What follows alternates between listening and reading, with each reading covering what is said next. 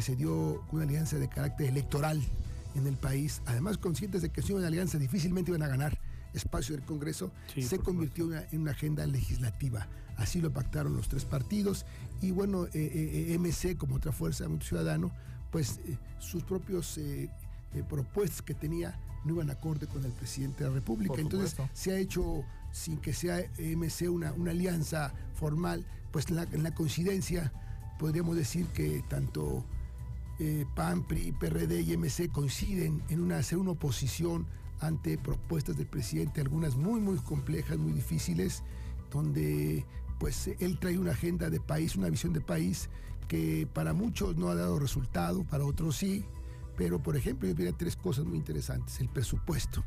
El presupuesto que el presidente ha manejado es un presupuesto centralista, un presidente que está ahorcando estados y municipios. Sí, a tener control. Sí, pero y más que nada porque él, orienta los recursos a proyectos que él cree que son necesarios hablamos de los proyectos de carácter, eh, las inversiones en Boca, las inversiones del tren Maya, todo esto, pero a costa de, quitar dinero y a programas específicos.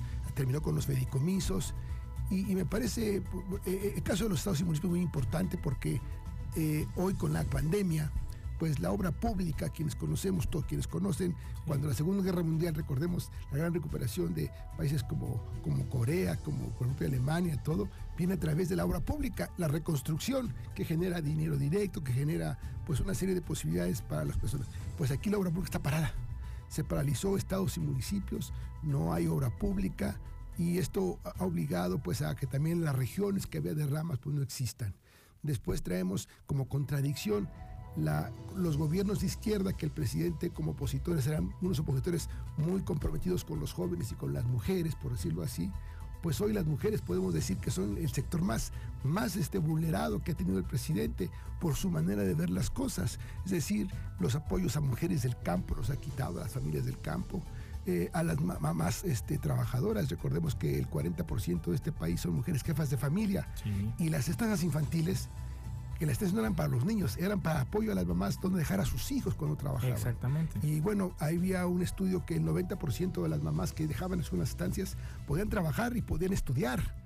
Eh, eh, para eso los dejaban. Claro, pero con seguridad, con certeza. Eh, vinieron todos los programas de, atención para generar capacitación, medidas para la violencia de género. Hoy eh, los feminicidios están al máximo. La pandemia provocó fenómenos también en las casas de mayor violencia con las mujeres. Este, esas, estas, eh, no salir también generó otras cosas. Y podemos así enumerar lo que era Prospera, que era un programa de apoyo para la alimentación, la atención médica de los niños. eran 11 millones de mujeres en Prospera. O sea, hablamos de cantidades muy importantes y que hoy, hoy no existen. Y el presidente... no, perdón, no se sustituyeron. No, Ese es el problema. No, y además él dice, había corrupción, pero nunca se mostró la corrupción. Fue como una cortina de humo y hoy pues eh, eh, ha habido casos muy interesantes de niños que han muerto porque no se lo puede dejar al abuelito, o, de niños que, yo te decía algo, tenemos en el país cerca de 4 o 5 millones de niños que había seguimiento porque en nuestro país es primer lugar en lo que es la diabetes infantil. Y estos niños que estaban entre 5 y 11 años había un seguimiento para prevenir la, pues se perdieron todos esos niños. No sabemos cómo, cómo está su condición ahora. Es decir, eh, esa parte, los jóvenes emprendedores, se terminó con los programas de apoyo a proyectos muy importantes. Hay, hay casos de éxito en toda la República de jóvenes que presentaban un proyecto, que investigaban, que generaban pequeñas empresas, que generaban este, centros de recuperación y se acabó ese dinero también. Eh, el día de ayer vemos que todos los que son las asociaciones civiles, pues que era un atractivo de, de, espacios que el gobierno no atendía, lo podían estas organizaciones que bueno, para conseguir recursos se deducían impuestos. Finalmente no le quitabas nada al, Estado y ellos atendían. Y hay muchos casos bien interesantes. No dudo que haya desviaciones. El problema es que si de 100 casos hay dos malos, esos malos valen por los 99 que están bien hechos, 98 y se acaba. el, el, hecho, eh, y es un tema que yo quiero, he revisado mucho, hoy los jóvenes que cumplen 18 años de edad, 18 años tienen que hacer su declaración fiscal. Este es un ejercicio bien interesante porque estos jóvenes son estudiantes, hoy les dan becas, tienen que declarar su beca, qué va a pasar, hay que revisar cómo queda ya en la operación todo esto, pero ese ánimo que esté en el registro federal de contribuyentes, los pequeños comerciantes, veo, veo una necesidad del presidente de más recursos por todas partes. Es, decir, está, eh, está entregando casi 22 millones de programas sociales a gente, pero de, una manera discrecional. Los padrones sociales que antes era obligación de la gente que era beneficiada, de la pensión. Hay que taparle el ojo al macho. No, pero estos programas eran auditados. no sabemos quiénes son los beneficiarios. No hay reglas de operación, había reglas de operación. ¿Dónde están? ¿Cómo están? ¿Cómo son los padrones? Y además hoy la gente ya no va a las delegaciones por una comodidad que se dice entre comillas, pero, pero van a las casas y de manera discrecional definen aquí en el programa. Todo esto va ligado a este presupuesto eh, del, del 2022 y, me parece que esto es lo que el presidente ya no, no, le no se le ha permitido tanta generosidad y amplitud. Y luego viene la reforma, la reforma eléctrica, que es otro tema a discutir muy importante. Viene la reforma de lo que quiere el del INE, se parece el INE, pero hoy no cuenta con la mayoría este, pues, eh, que le permite, que la ley exige para poder. Sí. Tenemos dos minutos y quiero hacerte la pregunta sobre este tema de generar equilibrios en todo este tipo de agendas.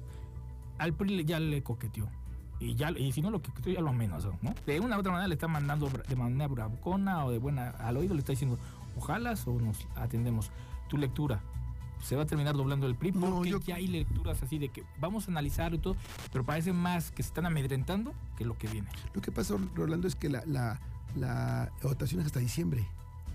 O sea, también no, El presidente ya está metiendo la caña desde ahorita. Ese es el tema. Si decimos ahorita que sí o que no, bueno, yo creo que, que, al no decirle que sí, bueno, pues, estamos viendo que no. Y el presidente quiere que digas que sí a todo. Y está doblando por todas partes los, este, las formas.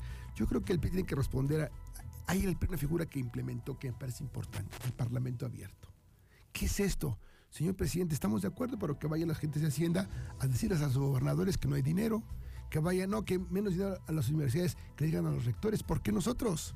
Díganles ustedes, díganles ustedes por qué sí a, los que tienen hoy eh, algún beneficio con, la, con, la, con los contratos del de tema eléctricos, que se confronten. Es lo que el presidente no estaba preparado para eso, y menos sus funcionarios. Ellos mandaban sus propuestas y el presidente las negociaba. Hoy no hay esa capacidad de maniobra. Eh, hay que decirlo, hay que recordar que nuestro sistema político son tres poderes y el presidente tenía el poder legislativo en la mano y el poder judicial. Hoy tiene